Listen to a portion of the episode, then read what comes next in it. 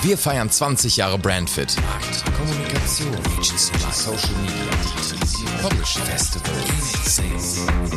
Marketing in all seinen Facetten. Wir sind Brandfit. 20 Jahre Brandfit, das ist das Thema dieser Podcast-Reihe. Mein Name ist Jens Konrad und wir sprechen über die 20-jährige Geschichte und Entwicklung der Brandfit Agenturgruppe. Dazu gehören verschiedene Units, spezialisierte Teams und natürlich Menschen. Einer dieser Menschen ist Guido Thiemann, Geschäftsführer von Pushfire und Gründer und Kopf des Neuzugangs hier in der Gruppe von Player One. Schön, dass du da bist, beziehungsweise schön, dass ich da bin, denn ich bin ja bei euch zu Besuch im Studio. ja, schön, dass wir uns sehen. Vielen lieben Dank äh, für die Moderation. gerne, gerne. Ähm, bevor wir jetzt auf das ganze Agenturthema eingehen, komme ich an einer Sache nicht vorbei. Und zwar ähm, beschreibst du dich selbst bei LinkedIn als Berufsjugendlichen und bei Instagram habe ich gelesen, du bist ein Kandidat für den Most Weird Lebenslauf in der Agenturbranche. Das sind natürlich zwei Sachen, die, die nach einem Statement von dir quasi schreien. Was hat es damit auf sich? äh, ja, lustig, dass du mich darauf ansprichst. Ähm, und wir hatten im Vorgespräch ja schon festgehalten, was, was der zeitliche Rahmen für unsere Aufnahme betrifft. Insofern versuche ich, versuch ich mich kurz zu fassen ähm, und die Weirdness mal so ein bisschen äh, Revue passieren lassen. Aber kurzum, also ich glaube, ähm, das Verrückteste oder das Ungewöhnlichste ist, ich bin auf dem Blatt Papier ähm, studierter Krankenkassenfachwirt und ich komme von der gesetzlichen Krankenversicherung. Okay. Das alleine mag schon mal irgendwie erstmal kurios erscheinen, aber wenn man dann irgendwie nochmal so ein bisschen weiter in meinem Lebenslauf scrollt, dann wird man sehen, dass ich früher E-Sports-Athlet war, äh, zahlreiche Turniere gespielt habe, ähm, teilweise internationale Dinge, äh, internationale Championships hatte, wo ich, ich sag mal, wahrscheinlich 20 Jahre äh, in der Vergangenheit ein Stück weit vielleicht in unserer Zeit damals voraus war. Mhm. Zumindest war ich nah am Tipping Point, sagen wir es mal so. Ja.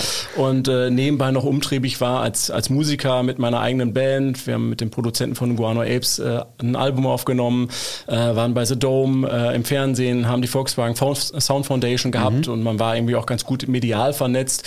Und in der Summe ähm, ja, ist das alles wahrscheinlich in, in der Kombination mit dem gesetzlichen äh, Krankenversicherer Menschen äh, ungewöhnlich, plus eben halt auch dann diesen Schritt zu gehen und auszubrechen aus der ja so ein bisschen sicheren und gewohnten Umgebung äh, in, aus, aus, aus der gesetzlichen Krankenversicherung und dann eben halt hin in die freie Wirtschaft, was auch bei dem einen oder anderen im Familien- und Freundeskreis für Fragezeichen und Irritationen über den Kopf gesorgt ja, hat, ähm, aber in der Summe für mich der richtige Weg war. Mhm. Und äh, ich glaube, das ist wahrscheinlich eher so in der Summe die, das Ungewöhnliche daran. Welche Musik war es? Äh, es war eher massenkommerzielle äh, Pop-Rock und äh, ich sage immer gerne, es tut beim Bügeln nicht weh. Okay, okay. Und äh, du warst an der Gitarre richtig, weil ich gehört ja. dass du hier gerne mal auch mal in der Agentur sitzt und äh, ja, ja, das, das, ist, andere. das ist dann eher, eher so, so Just for Fun Jam und Co., wobei wir auch hier jetzt schon das eine oder andere musikalische Talent in der Gruppe identifiziert haben und äh, demnächst auch mal zusammen, äh, also richtig mit Vorbereitung und Proben okay, okay. mal eine Runde Jam werden. Bin gespannt. Gaming vielleicht auch noch, wir gehen nachher noch äh, genauer natürlich drauf ein. Ähm, was hast du gespielt? Wird vielleicht den einen oder anderen draußen auch interessieren. Quake 2 in, in einem äh, mhm. Modifikation Rocket Arena 2 und äh, Warcraft 3 The Frozen Throne, das äh, Add-on, da war ich in Top 10 in Europa so meine okay. höchste Platzierung. Und ähm, ja, viele sagen immer, Mensch, das ist ja irgendwie ganz nett, so, so ganz gut zu spielen, aber das war schon damals so weit, dass ich mir dadurch eben halt ja den, den, äh, die, das, das, das Volumen oder den Ankauf eben halt für eine Immobilie in jungen Jahren eben halt leisten konnte. Oh, okay. Und viele haben sich immer gefragt, Mensch, was machst du da? Und, und haben das auch als uncool betitelt, weil ja. natürlich äh, jeder andere Dinge im Kopf hatte in, in jungen Jahren. Und äh, als ich dann eben halt gesagt habe, so Leute, ich habe jetzt mal irgendwie ein Haus, mhm. äh, kommt mal vorbei und alle sich gefragt haben, haben, Mensch, wie konntest du dir das leisten? Äh, und ich das dann erklärt habe, dann wurde das auf einmal sehr schnell sehr cool, auch im Freundeskreis äh, ein, ein Top-Spieler zu werden. Ja, das kann ich mir vorstellen. Und andere Leute haben andere Sachen gemacht in dem Alter, das hast du auch gemacht. Nachtleben ist ja ein gutes Stichwort, auf das wir jetzt zu sprechen, bekommen, äh, zu sprechen kommen. Ähm, du bist ja relativ lange auch schon dabei. Ich glaube, äh, gut die Hälfte der Zeit, die, die, äh, die es die Brandfit-Gruppe jetzt gibt. Ähm, du bist äh, bei Virtual Nights gestartet, das war ja auch der, der Startpunkt ähm, vom Brandfit, so wie es heute ist. Mhm. Ähm, wie, wie ist es dazu gekommen? Du hast ja gerade selbst gesagt, den, den Schritt raus von der ähm, Krankenkasse äh, rein in, in, in, ins, in die Welt des Nachtlebens sozusagen. äh, äh, nimm uns mal mit.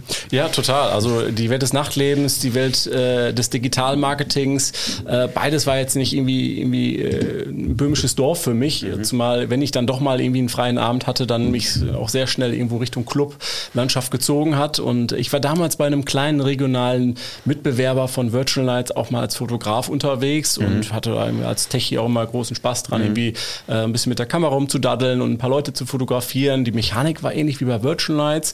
Ähm, aber immer wenn ich im Club unterwegs war und irgendwie mich über mein Freigetränk gefreut habe, dann war ich immer so ein bisschen neidisch auf die Kolleginnen und Kollegen hinter der Kamera, die von Virtual Nights kamen. Weil immer wenn die irgendwie wirklich im Club waren, dann war die komplette Aufmerksamkeit äh, auf die gerichtet. Da wurde der rote Teppich ausgerollt und da gab es weitaus mehr als irgendwie nur das Freigetränk, sondern wirklich mit Backstage und VIP und äh, man braucht sich nicht anstellen Stellen.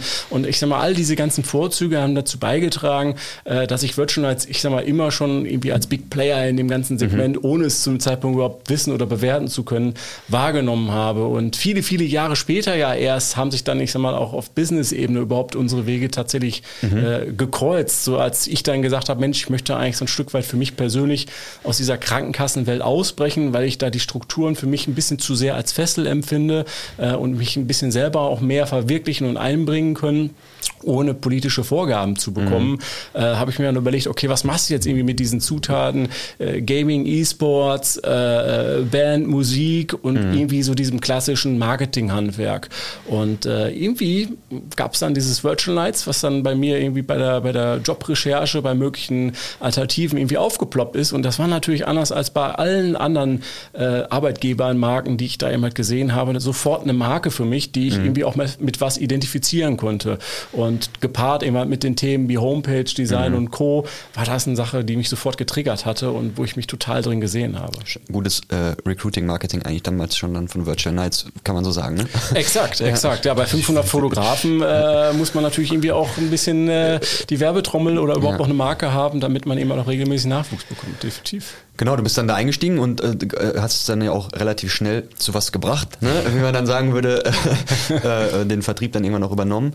Ähm, wie, wie ist es gelaufen? Also äh, klingt ja nach einer, nach einer äh, Märchenstory sozusagen. Ja. Als Musiker zitiere ich da gerne Dave Grohl. Ne? Wenn es äh, junge Bands sind, die irgendwie in der Garage irgendwie die ersten Aufnahmen machen und die ersten Songs schreiben, dann muss, dann gehört das einfach dazu, dass die am Anfang scheiße sind. Ja? Okay. Das ist ein ganz, normal, ganz normaler Prozess und äh, so ähnlich möchte ich fast behaupten, war es von mir am Anfang auch, weil ich hatte zwar natürlich dieses klassische Marketing-Know-how und ich wusste auch, wie Virtual Nights funktioniert und aufgebaut ist, aber das komplette Backend, also wirklich angefangen von was ist ein TKP bis mhm. hin zu welche äh, Businesspartner und Marktteilnehmer gibt es überhaupt? Wie funktioniert so eine digitale Kampagnenabwicklung? Das waren für mich äh, am Tag eins böhmische Dörfer. Da bin ich wirklich bei komplett Null gestartet mhm. und da muss ich riesen Credits an Kai und Markus für das entgegengebrachte Vertrauen und auch die Unterstützung, gerade für die Starthilfe immer halt mhm. reingeben, äh, dass ich immer halt zu dem Punkt kommen konnte, wo ich heute bin. Und das wäre ohne diesen Tipping Point damals nicht möglich gewesen. Ich habe natürlich auch selber ein bisschen dafür gehasselt und mich da reingewühlt, keine Frage. Ähm, aber das, das Gute war immer am Ende des Tages, ich habe dann auch schnell verstanden, dass ich sage mal, meine Person, der ungewöhnliche Lebenslauf, die ganze Geschichte dahinter und natürlich auch die Geschichte rund um Virtual Nights in Kombination ein Stück weit so unique waren, dass ich mich eben mal auch schnell von Mitbewerbern und Marktteilnehmern eben mal abheben konnte, um mhm. so eben mal auch selber als Person in Erinnerung zu bleiben und auch für einen gewissen Trust zu sorgen. Und in der Summe hat das eben halt dann auch dazu beigetragen, dass ich da ganz gut meinen Teil zu beitragen konnte. Es war damals so eine Mixtur aus Betriebsleitung und Vertriebsleitung. Mhm und äh, ja ein Stück weit eben halt den, den Teil weiter mit pushen konnte. Und äh, für mich war dann damals so nach dem ersten Jahr, weiß man jetzt auch nicht so ganz, okay, wo steht man da so in der Tabelle? Hat man das irgendwie gut oder schlecht gemacht? Das war auch damals ein, ein schweres Jahr für uns, weil mhm. eben halt große Kunden eben halt abgesprungen sind, mit denen wir aber fest schon gerechnet hatten.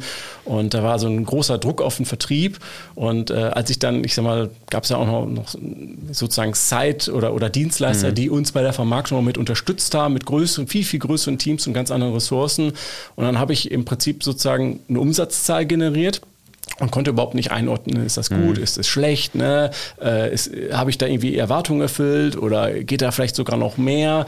So natürlich geht da mehr nach dem ersten Jahr, das ist klar, äh, aber ich habe dann eben halt die Vergleichszahlen immer gehabt von anderen großen Dienstleistern, die ich sag mal mit den gleichen Mitteln mhm. wie ich im Prinzip an den Markt gegangen sind, um Virtual Nights zu vermarkten und festgestellt, okay, die machen mit einem, mit einem fünfmal so großen Team so viel wie ich alleine. Okay, let's go. Jetzt ja. geht's eigentlich erst los. Okay, und dann okay, war für okay. mich klar, hier hält mich keiner mehr auf. Ja. ja. ja. Klingt auf jeden Fall gut und so war es ja dann auch. Wenn wir jetzt uns da quasi chronologisch einmal durchhangeln, Kai Markus hast du gerade angesprochen, Kai Brückelmeier, Markus Lerche, die, die, die Gründer und Geschäftsführer von, von Brandfit. Und ähm, mit den beiden habt ihr euch dann entschieden, 2015 äh, Pushfire ins Leben zu rufen. Mhm. Ähm, äh, was, was war die Idee dahinter? Warum habt ihr das gemacht? Und ähm, ja, was, was hat euch ausgezeichnet? Was macht euch besonders?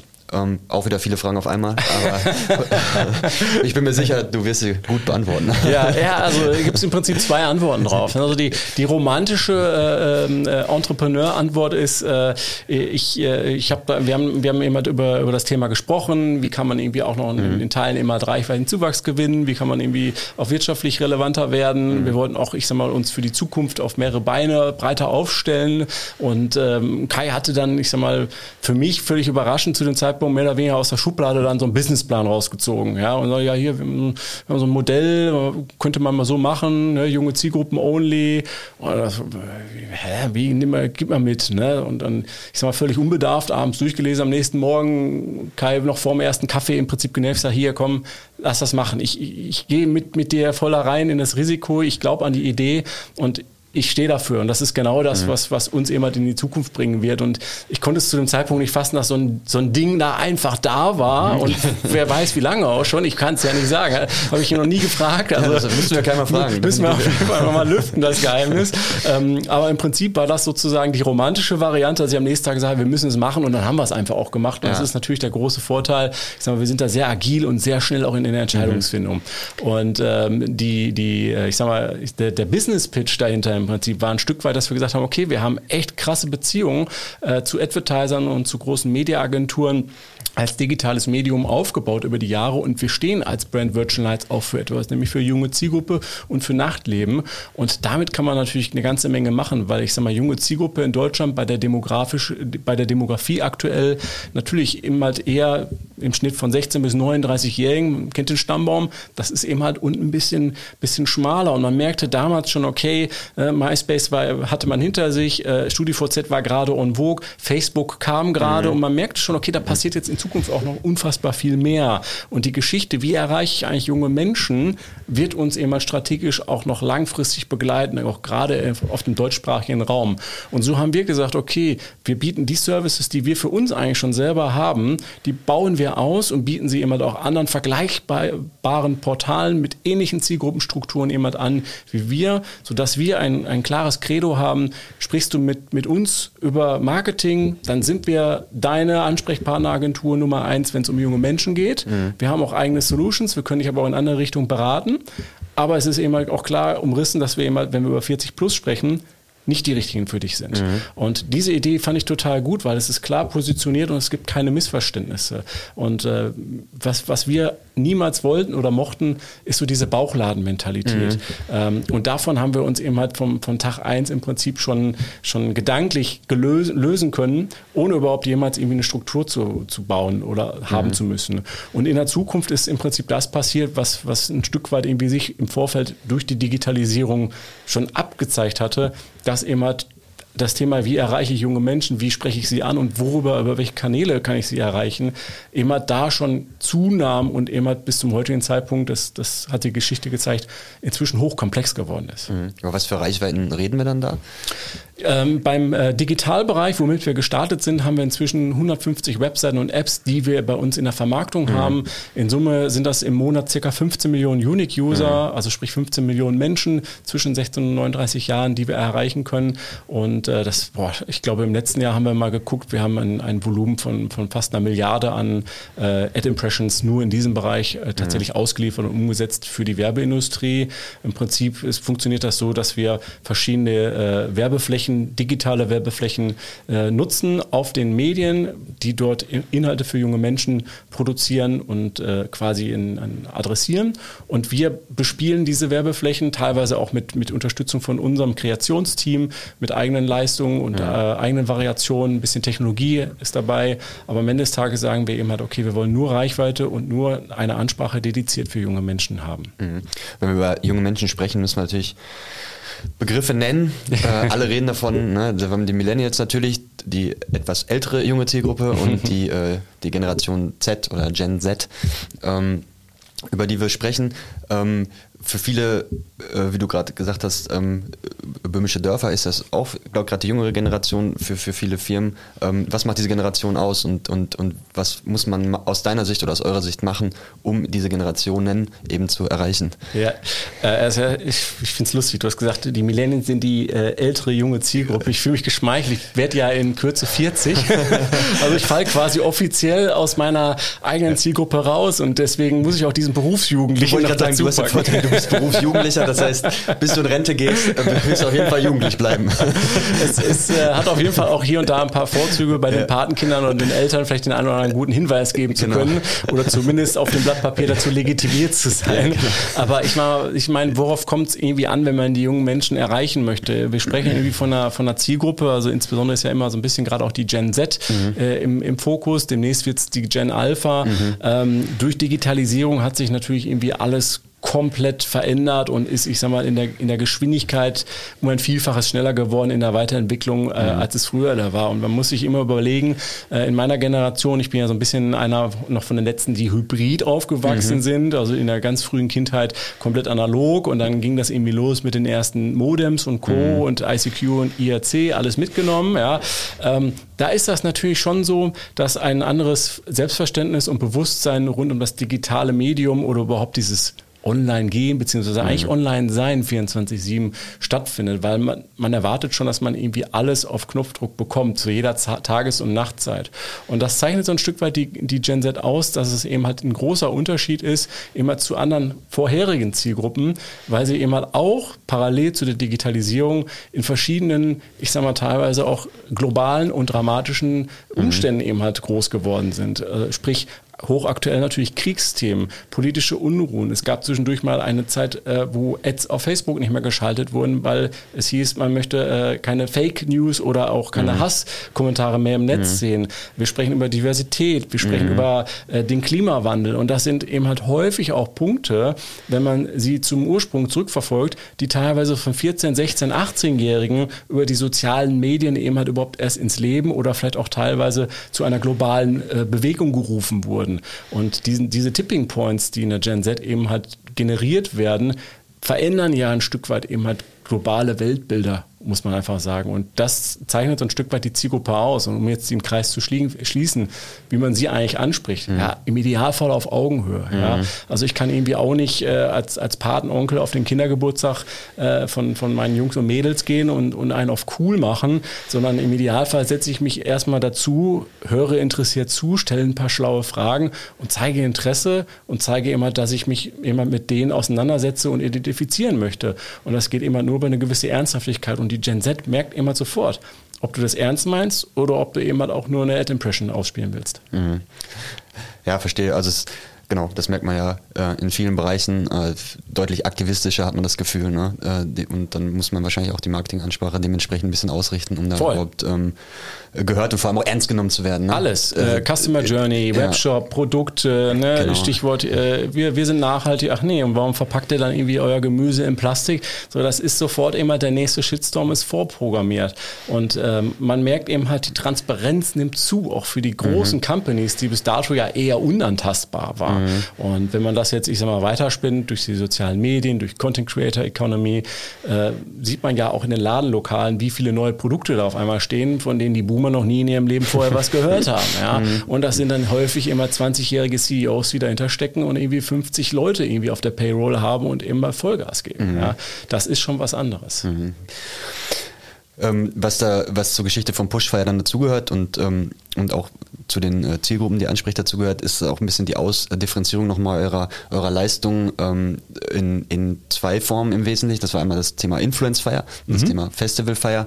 Ähm, vielleicht kannst du dazu noch was sagen und wenn wir schon dabei sind, wo überhaupt der Name Pushfire herkommt.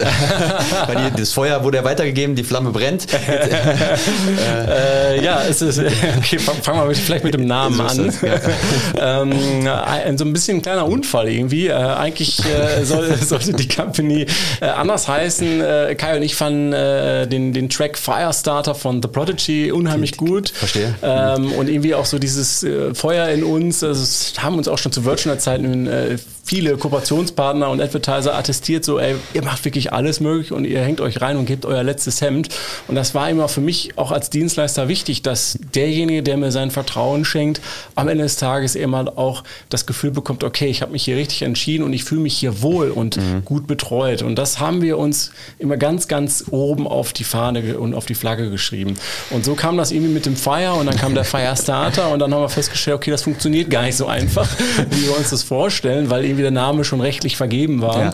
Ja. Äh, und dann ist es daraus irgendwie so ein bisschen äh, als, als Plan B Pushfire geworden, okay, im okay. Sinne von, okay, wir pushen uns selber immer und wir haben das Feuer in uns. Okay, ich muss dazu sagen, äh, ich fand den Namen direkt gut, weil ich bin auch, war auch schon vorher tätowiert mit einem, mit einem Feuer am Bein und von daher ich, konnte ich mich auch persönlich sehr gut mit identifizieren.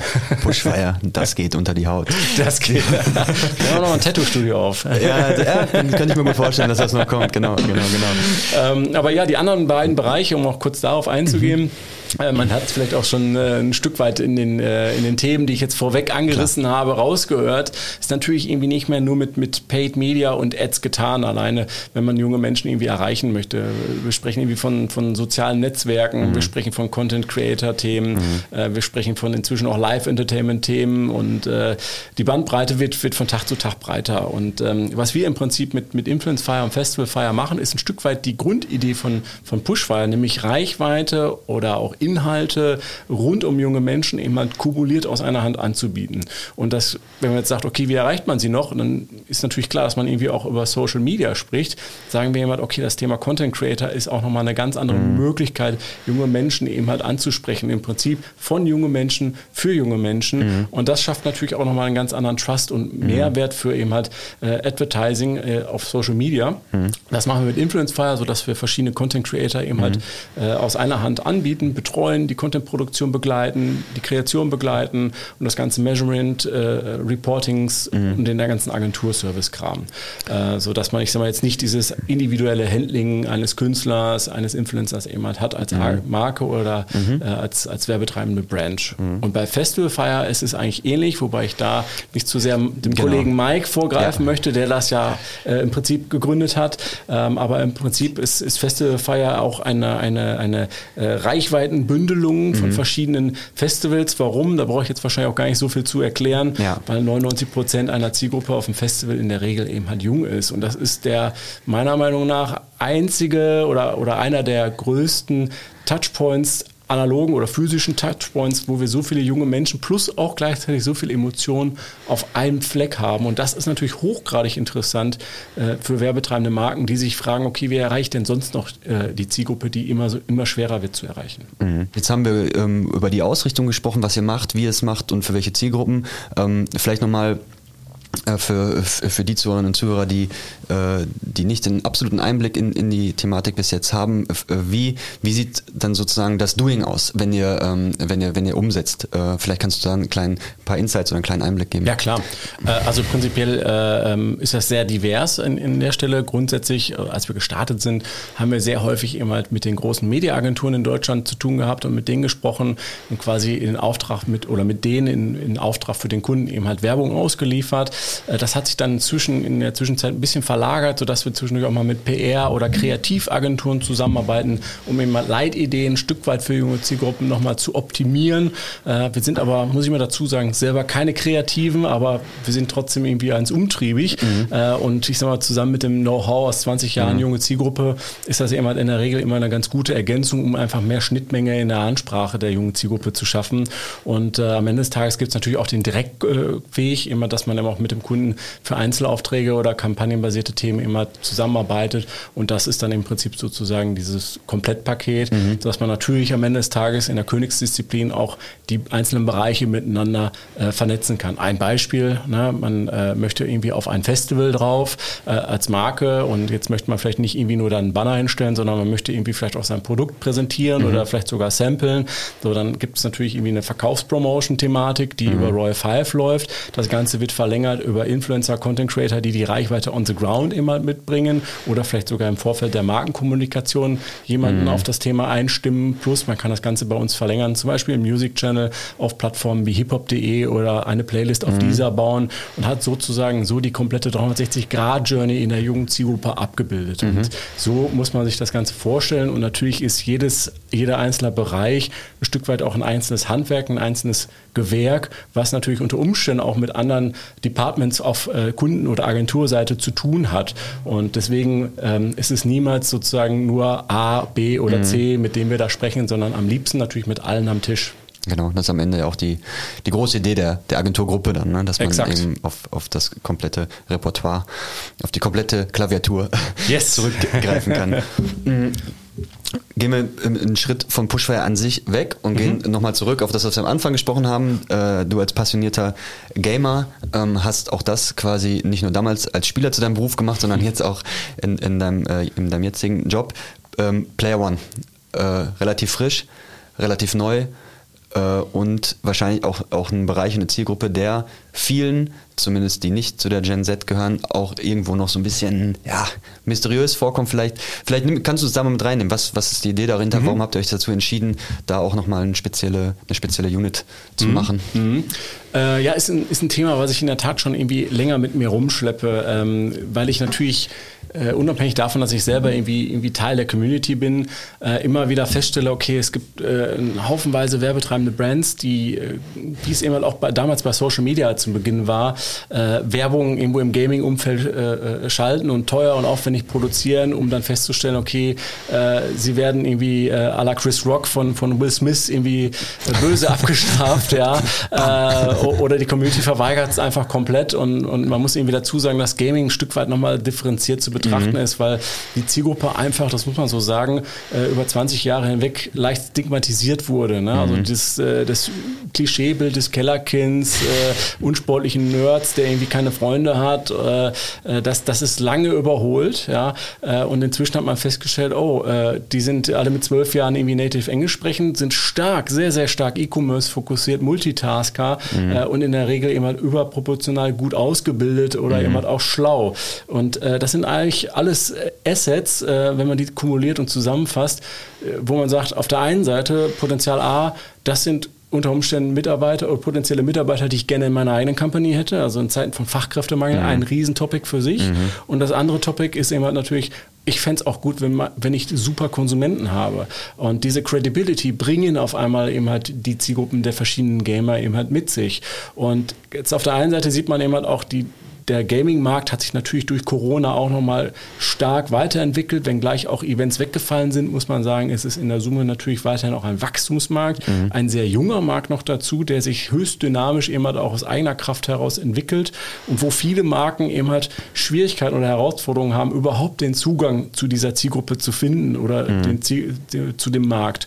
Und an der Stelle setzen wir ein Stück weit an in unserem Drei-Schritt-Modell mit Player One, dass wir sagen, okay, wir nehmen einfach alle Services und alle Assets, die wir in der Brand Benefit-Gruppe haben, egal ob das jetzt ein Festival ist, ein mhm. Influencer-Thema äh, oder eine Promotion oder, oder ein digitales mhm. Marketing-Thema, wir übersetzen das nur im Prinzip. Und dafür müssen wir den Kunden erstmal diesen Markt erklären, das Mindset der Gamer mhm. erklären, aufpassen den, mit den Do's und Don'ts in der mhm. werblichen Kommunikation und ich sag mal so diese komplette Industrie erstmal defragmentieren. Das ist mhm. Schritt eins. Und in Schritt zwei geht es natürlich dann darum, auch das in die Praxis zu übersetzen und herauszufinden, okay, wie spricht man sie jetzt im Prinzip für sein eigenes äh, Produkt sinnhaft mit an, ohne dass sich das jetzt irgendwie komplett verbogen oder unnatürlich anfühlt, weil wir sehen eben halt auch, dass Louis Vuitton, Mercedes-Benz und, und DHL irgendwie Werbung im, im Gaming machen und man sollte jetzt irgendwie meinen, die haben jetzt erstmal alle per se nichts damit zu tun, aber die Zielgruppe ist einfach super spannend für die. Mhm. Und das sind nur drei von wahrscheinlich hunderten Brands, die immer da schon unterwegs sind. Mhm. Und viele, viele andere sehen das und der Bedarf und die Nachfrage immer im Marketing für Gaming wächst massiv aber das Knowledge dafür fehlt, mhm. häufig in-house. Und an der Stelle kommen wir ins Spiel und dann kommt Schritt drei im Prinzip, dass man sagt, okay, es ist immer Gaming oder Marketing mit Gaming ist niemals mit einer mit einer One-Hit-Wonder-Nummer getan, sondern mhm. es muss wie bei allen anderen Themen immer auch eine dauerhafte Installation in einem jeden Media-Mix sein. Das muss jeder CMO auf dem Zettel haben, dass das Entree immer danach ist, ist man nicht Gaming, sondern man muss sich immer überlegen, ne, Gaming hat 20 Jahre auch ohne Marke funktioniert. Mhm. So, und wenn eine neue Marke, die bisher noch nicht im Gaming unterwegs war, muss die Marke eben halt lernen, genau wie wenn ich mich eben halt mit meinen, mit meinen, äh, mit meinen Patenkindern zusammensetze, erstmal auf Augenhöhe checken, was geht hier ab, ja, mhm. äh, und, und nicht auf die Brust trommeln und sagen, hier bin ich, mhm. äh, sondern ein Stück weit äh, annähern, ja, und natürlich auf Augenhöhe da agieren und das dann eben als, als langfristige Installation, damit die Gaming-Zielgruppe immer auch versteht, okay, das hier ist ja wirklich ernst gemeint mhm. Äh, und, und äh, es ist eben halt nicht diese schnelle Nummer und jetzt machen wir mal schnell Performance-Marketing. Mhm. Ja, du hast ja ähm, vorhin die, die ähm, Generation beziehungsweise vor allem die Gen Z so ein bisschen charakterisiert analysiert. Das hast du jetzt gerade auch bei der Gaming, äh, ähm, bei der Gaming-Zielgruppe an sich gemacht. Was gibt es aber vielleicht noch ähm, äh, zu beachten? Also was ist da gerade wichtig? Vielleicht so ähm, die Top 3 äh, der Sachen, die man, die man auf dem Schirm haben sollte, wenn man da reingeht. Boah, ja, let me, let me sing. Also Top 3, so mein, mein Lieblingsbeispiel ist irgendwie so, so E-Sports, ne? mhm. äh, E-Sports und Gaming, wie hängt das irgendwie zusammen? Das ist irgendwie auch für viele irgendwie äh, nicht so richtig greifbar. Der eine oder, oder andere äh, ist auch leicht irritiert, wenn man mhm. von Athleten spricht, mhm. ja. Äh, und da muss man immer noch mal so ein bisschen ausführen und sagen, okay, äh, guckt euch mal die Top 10 in Schach an, so, das ist auch anerkannter Sport. Mhm. Und pro Partie verbrennt da ein, ein, ein äh, Großmeister 6000 Kilokalorien und, mhm. und läuft trotzdem trotzdem danach noch seinen Marathon. Äh, also es ist, die Zeit ist lange vorbei, äh, wo es einfach nur um talentierte, gute äh, Spieler geht. Und das, was immer dort im E-Sports praktiziert wird, ist immer auch auf seine eigene Art und mhm. Weise Hochleistungssport und mit Sicherheit ein, ein riesiges Zukunftsthema. Ähm, ob das jetzt Sport ist oder nicht, das wird die Zielgruppe nicht interessieren. Aber die Marken müssen eben halt verstehen, mhm. dass das ein eigener Markt ist und dass E-Sports Gaming ist, aber nicht Gaming E-Sports ist. Und mhm. die, die Zielgruppe, die breiten Zielgruppe, die die Marketeers erreichen wollen, ist immer die Zielgruppe der Gamer. Ne, also wir können nicht alle nur Cristiano Ronaldo sein, nur weil jeder von uns gerne mal vom Ball tritt. Mhm. So, so, einfach muss man das erklären. Das ist wirklich so, dass das, das, das eine Thema, was irgendwie so ein Klassiker ist.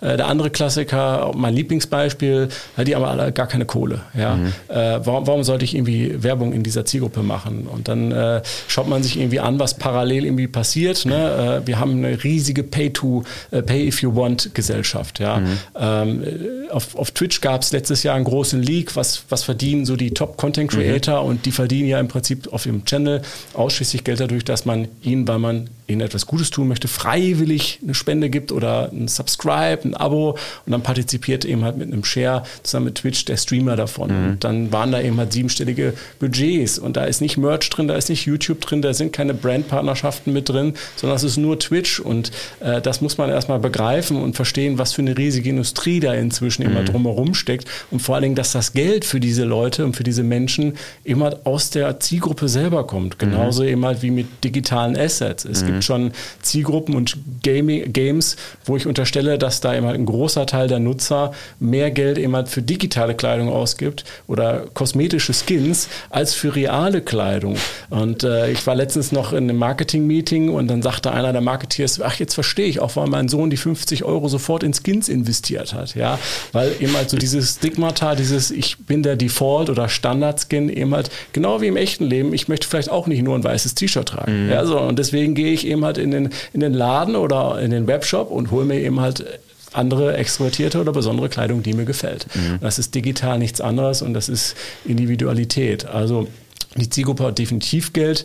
Äh, letztes Beispiel zu dem Thema Geld. Äh, mein, mein, mein Aktienthema äh, durch Reddit irgendwie angeschoben und, und äh, ähm, war ein Welt globales, mhm. globales Thema mit dem GameStop-Thema, also GameStop besser gesagt. In, in einer total digitalen Welt gibt es analoge Shops, wo man analoge Spiele oder Verpackungen kaufen kann faktisch ohne, ohne Zukunft dieses Businessmodell. Und äh, da hat jeder Hedgefondsmanager sicher drauf gewettet, dachte man und dann haben sich immer ein paar Kids auf Reddit verabredet äh, und die Aktie äh, auf Knopfdruck geboostet und alles immer mit dem Taschengeld. Und mit Sicherheit ist der eine oder andere da auch ganz gut mit rausgekommen. Auf jeden Fall haben sich immer keine, keine Freunde mitgemacht, aber ich glaube, die Hedgefondsmanager und die großen Börsenleute waren, als die Börse losging, selber genauso rebellisch unterwegs. Mhm. Und da schließt sich so ein bisschen der Kreis und natürlich ärgern jetzt die Kleinen wieder die Großen, äh, aber definitiv ist da mehr als, äh, mehr als, ist da definitiv Geld im Spiel, auch bei der Zielgruppe und äh, es sind auf jeden Fall potenziell gute Konsumenten. Und äh, ja, das dritte Thema ist, ein, ist ein, dann bin ich auch wirklich, wirklich durch. Ne? Ähm, ähm, man, man, muss einfach aufpassen, äh, dass man, dass man den Gunst der Zielgruppe nicht verliert. Mhm. Das ist einfach super wichtig und das fängt damit an, dass man, wenn man selber irgendwie Werbung produziert, jetzt nicht irgendwelche unrealistischen Situationen eben mal aufbaut. Ne? Also mhm. wenn man sagt, spricht über E-Sports, dann kann man da einfach schlechten Zehnjährigen abbilden. In aller Regel sind das nun mal einfach erwachsene Menschen, die einen Arbeitsvertrag halt haben und die im Monat fünf bis 25 5000 Euro netto eben verdienen. So. Und da kannst du nicht einen Zehnjährigen zeigen, äh, der Just for Fun offensichtlich als Hobby spielt. Mhm. Okay. Ja, das war jetzt auf jeden Fall schon mal. Also, Sorry. nee, sehr gut, sehr gut. Also da ist, denke ich, ein großer ähm, Wissensmehrwert jetzt drin gewesen ähm, für viele. Ähm, wenn du das äh, Potenzial sozusagen dieser Zielgruppe in Zahlen fassen würdest, also über was reden wir da? Über, über wie viele Menschen, über wie viele, äh, ja, was, was wird da vielleicht schon umgesetzt, auch in, in verschiedenen Zweigen? Ja, also die Definition eines Gamers äh, ähm, ist laut Newzoo, das ist eine der größten Datenplattformen für, für Gaming Research, äh, liegt bei über drei Milliarden global Zahl, also mhm. sprich mehr als jeder Dritte. Ich glaube 38 Prozent stand mhm. letztens in Newso drin. Und wenn man das jetzt, ich sag mal, eins zu eins, wird es wahrscheinlich nicht klappen, aber Pi mal Daumen mit einem dicken Daumen auf Deutschland überträgt, hat man ungefähr eben halt die Schnittmenge. Also wir sprechen von fast 40 Prozent. Wir sind ein bisschen älter in Deutschland mit einem Durchschnittsalter von 48, 49 Jahren. Also sagen wir mal, gut, gute 80 Prozent in der Gen Z werden Gamer, Gamer sein. Mhm. Das, das ist auf jeden Fall der Schnitt. Und das ist auch kein Wunder, äh, wenn du irgendwie in einer Pandemie, wo du sonst irgendwie normalerweise rausgegangen wärst, feiern gegangen wärst, mhm. zwei Jahre lang ja stark beschränkt warst äh, in, in den Möglichkeiten deiner Freizeitgestaltung, mhm. was dann darüber eben halt aussteuerst, äh, dass da natürlich eben halt auch ein gewaltiger, gewaltiger Nutzerzuwachs eben halt entstanden ist. Mhm. Also deine These, ähm, wahrscheinlich wird Gaming irgendwann zum Marketingmix dazugehören? Muss. Wie? Muss. Es ist, es ist bereits in der Zielgruppe schon absoluter Mainstream. Ja. Mhm. Und es ist bei weitem auch nicht mehr uncool, so wie früher zu sagen, ich spiele gern Videospiele, sondern es ist eben halt nicht nur eine Freizeitthematik, sondern ein Lifestyle, eine Identifikation. Und genau wie es bei MTV damals war, wo ich sag mal eigentlich nur Musikvideos liefen und darüber aber dann Trends transportiert wurden, so ist es im Gaming eben halt auch. Das geht in die Filmindustrie, das, das geht irgendwie auf Netflix drauf, das geht in die Modeindustrie, das geht ins Internet Interieur äh, für, für den Gaming-Raum und so weiter und so fort. Und am Ende des Tages werden da die Trends gesetzt. Man muss nur halt immer über, im Hinterkopf behalten, ne, wenn man jetzt das mit, mit, Fußball vergleicht oder mit anderen Dingen, das gehört niemandem. Aber mhm. Gaming oder das jeweilige Game gehört einem Spielepublisher. Ja? So, und der bestimmt im Zweifelsfall halt auch die Regeln, wenn es innerhalb des Spiels stattfinden soll. Wenn es um das Spiel herum stattfinden soll, ist man da als Marke freier in der Gestaltungsvielfalt. Mhm. Ja, da sind wir schon so ein bisschen in der Gegenwart, Schrägstrich Zukunft. Vielleicht, ähm, wo wir jetzt äh, zum, zum langsam zum, zum Abschluss kommen dieses ähm, Podcasts. Wenn du nach vorne schaust, ähm, was, was glaubst du, was kann man schon sehen am Horizont, was wird passieren, was wird kommen? Äh, die klassische Frage, welche Trends siehst du und wo sollte man sich vielleicht schon mal darauf vorbereiten, auch, auch als ähm, werbetreibende Marke? Ja, ähm, ja die, die Frage ist, ist auch da, um es jetzt nicht, nicht komplett irgendwie ausufern zu lassen. Mhm. Es gibt so viele Dinge, die ich immer um uns herum sehe, die gerade mhm. passieren und sich entwickeln. Äh, ich persönlich würde jetzt derzeit zumindest vom Status quo größten Bass davon ausgehen, dass das Thema vielleicht nicht nur sogar am Horizont, sondern tatsächlich schon irgendwie in greifbarer mhm. Nähe und in, teilweise in der Realität schon stattfindet, das Thema Metaverse. Ähm, der eine oder andere schlägt schon die Hände über den Kopf zusammen oder rollt vielleicht jetzt mit den Augen, weil man es einfach auch teilweise zu sehr hypt. Mhm. Äh, ich ganz persönlich stehe da so ein bisschen zwiegestalten dem gegenüber. Äh, auf der einen Seite denke ich mir so, okay, äh, Metaverse, äh, virtuelle äh, digitale Umgebung, das kennt man irgendwie als Gamer schon viele Jahre, lange Jahre lang. Auf der anderen Seite ist es jetzt, ich sag mal, für die Brand-Ebene nochmal ein Stück weit etwas Neues, dass man selber in dieser kreativen Vielfalt mhm. in diesen vielen Möglichkeiten eben halt äh, äh, sich, sich bewegen kann. Und da spielen ja auch noch andere Themen wie Krypto und NFTs irgendwo mit rein. Und all das ist eben halt auch wieder inhaltlich sehr, sehr nah und eng an der Zielgruppe der Gamer dran, die es ja schon gewohnt sind, mit all diesen digitalen Assets äh, umzugehen, äh, technisch versiert sind. Und ich glaube, dass das eben halt auch in Zukunft eine, eine spannende äh, To-Watch-Thematik sein wird für, für Brands. Ähm, wenngleich ich da noch nicht äh hundertprozentig mich aus dem Fenster legen kann mhm. und sagen kann, okay, das ist ein reines junges Zielgruppenthema, mhm. sondern das ist mhm. wahrscheinlich ein Thema von X bis 99, to be fair. Ja. Mhm. Und dann wird sich jemand herausstellen und im Nachgang zeigen, okay, wie ist dann der reale Schnitt im mhm. Metaverse oder in welchem Metaverse auch immer, weil es gibt dann noch nicht das Metaverse. Das muss noch gefunden werden. Perfekt, vielen Dank. Ja, ich denke, das war jetzt ein sehr ähm, ein sehr dichter, äh, inhaltlich dichter Ritt durch die, äh, durch die Jahre und, und durch die ähm, durch die Aufgaben, die du hier, die du hier hast und mit den mit Pushfire und mit Player One umsetzt oder die äh, zu, umzusetzen gedenkt. Ähm, mir hat Spaß gemacht. Ich bedanke mich für deine Zeit. Ähm, ich bin mir sicher, da wird's, äh, in den, wenn wir uns in den nächsten 20 Jahren wieder zusammensetzen, wirst du immer noch der Berufsjugendliche sein, ganz knapp. äh, und dann bin ich schon gespannt, was wir dann, was wir dann besprechen, über welche Themen wir dann sprechen. Ob du vielleicht wieder selbst professionell Gamer bist. Un un unwahrscheinlich, der Zug ist abgefahren. Ich, ich, ich bin dann eher äh, passiv beteiligt. okay, okay, okay. Ja, vielen Dank, gebe ich gerne zurück. Äh, hat Spaß gemacht. Äh, ich hoffe, der eine oder andere konnte auch ein bisschen was mitnehmen. Und äh, ja, ich freue mich, wenn wir in 20 Jahren wieder sprechen. genau. Vielen Dank. Bis bald. Bis bald. Ciao. Wir feiern 20 Jahre Brandfit. Kommunikation, Social Media, Publishing Festival, Marketing in all seinen Facetten. Wir sind Brandfit.